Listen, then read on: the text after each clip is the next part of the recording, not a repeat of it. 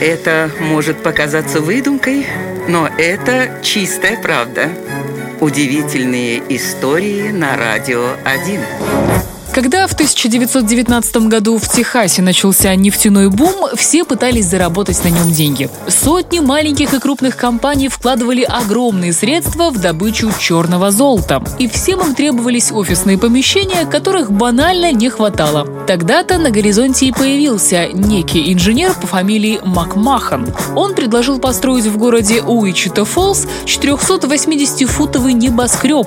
Инвесторы тут же ухватились за эту идею и заплатили заплатили инженеру 200 тысяч долларов. И вот через год строительство закончилось. Однако результат оказался совсем не таким, как ожидали нефтедобывающие компании. Вместо здания высотой в 146 метров они получили махонький четырехэтажный домик. Оказалось, что инженер в проекте указал высоту здания не в футах, а в дюймах, и никто на это не обратил внимания. Вот так и появился самый маленький небоскреб в мире. Макмахан забрал 200 тысяч долларов и спешно покинул Техас. Инвесторы, конечно, пытались вернуть свои деньги через суд, но ничего у них не вышло. И это реальная история.